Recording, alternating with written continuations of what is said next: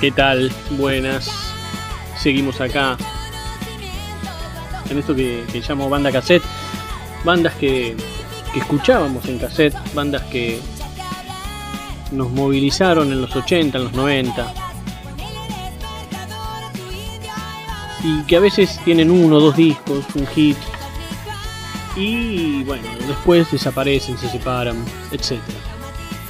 Y hoy quiero hablar de Viudas e Hijas. Sé que es una de las más conocidas, sé que... Pero solo hicieron cuatro discos. Y cuatro discos, la verdad, potente, porque no es lo mismo ahora una banda de chicas de rock. Una banda de chicas en los 80, saliendo de la dictadura, en democracia. Y con todo lo que eso implica, con todo el machismo que había en la época, ¿no? Y Viudas eh, fue un grupo, la verdad, que creo que no sé si le dan la trascendencia que tuvo en su momento, en las mujeres, en todo. La banda fue una de las más emblemáticas del movimiento de rock argentino. Como música divertida, como los twists, los abuelos, Soda, Virus. Tenían un, ritmo moderno, pegadizo, con melodías y letras pegadizas y cómicas. Y superficiales, en lo que ahí ya no sé si entro. Son letras como superficiales, pero que tienen un, un trasfondo bastante, digamos, revolucionario. Esta banda tuvo momentos de gran popularidad debido a letras cómicas, melodías pegadizas, como decía. Y desde el primer tema impusieron el tema Bikini Amarillo.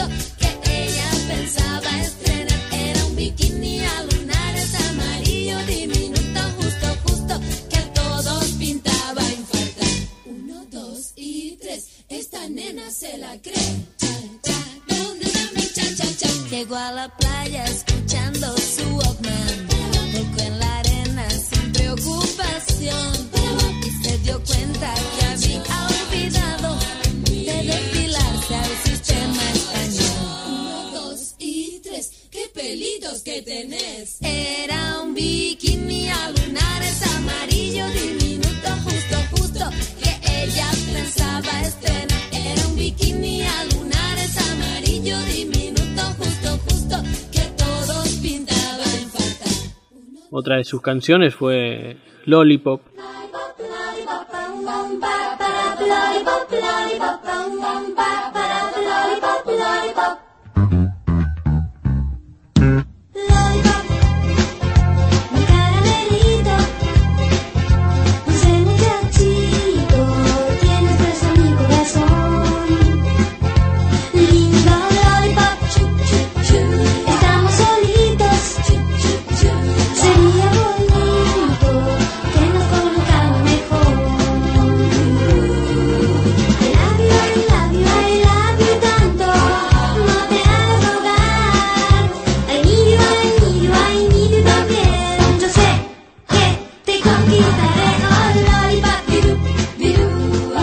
Muchos más, muchos, muchos temas más. Hawaiian 2 y unos temas que la verdad uno mejor que el otro. La banda se separa en 1988 y en el 95 se reunieron para grabar Telón de Creme. El cover de Lollipop ganó distinciones en varias revistas de rock de Argentina y del mundo. El origen del nombre del grupo fue una idea de un productor, Bernardo Bergeret, quien estando en Uruguay vio en el negocio que se llamaba Viudas e Hijas de Alberto Conti, por, ejemplo, ¿no? y, recordó una canción de Rita Lee. Entonces se le ocurrió mezclar las dos cosas y quedó Viudas e hija de Roque en Roll, como un nombre Roque y apellido en Roll.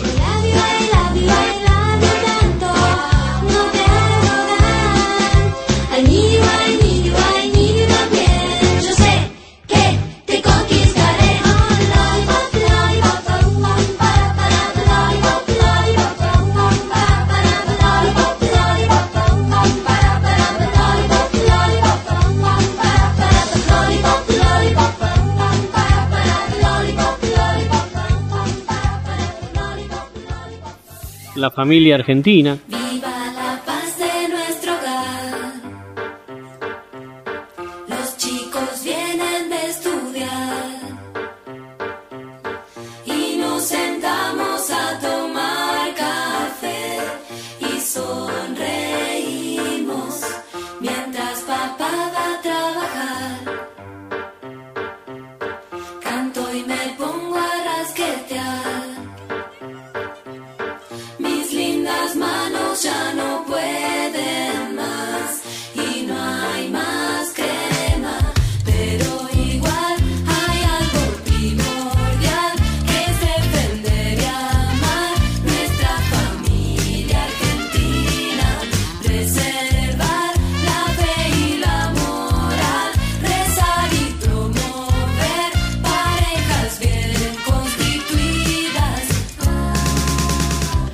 una de las particularidades de este grupo que en 4 de abril del 86 llenaron el estadio Luna Park. Luego viajaron a New York y a su regreso grabaron y editaron su tercer álbum que se llamaba Le 4, que si bien tuvo un buen lanzamiento y fue recibido por la prensa, las ventas no estuvieron a la altura de lo esperado. Para colmo, la compañía discográfica se presentó en quiebra. También ese año hicieron presentaciones en varios programas musicales argentinos como Domingos para la Juventud. Viudas e hijas eran Mavi Díaz, María Gabriela Pumer, guitarra y voz, Mavi cantaba, Claudia Sinesi, bajo y voz, y Claudia Ruffinati en teclado y voz. Las cuatro fantásticas. Tuvo solo cuatro discos. Viuda e hijas de rock and roll, Ciudad Catrúnica, Vale 4 y en el 2014 sacaron uno, Perlas y Diamantes, en una reunión donde ellas se juntaron de nuevo, reapareciendo con tres de las integrantes. Porque María Gabriela Pumer había fallecido. Y de este grupo hay un tema que aparte, para mí, tiene mucha significación hasta política. Y es uno de los temas que más me gustan de las viudas. Que por eso todo el mundo le decía que tenía temas superficiales. Cuando uno empieza a escuchar algunos temas, digamos, parecen superficiales, más allá de que la, la música así lo sea. Y encima son grandes músicas. Pero hay un tema que me gusta mucho, que es el de Estoy tocando fondo. Y este tema es el que elijo para cerrar con la nueva versión del 2014, donde viudas e hijas de rock and roll están tocando fondo. Hoy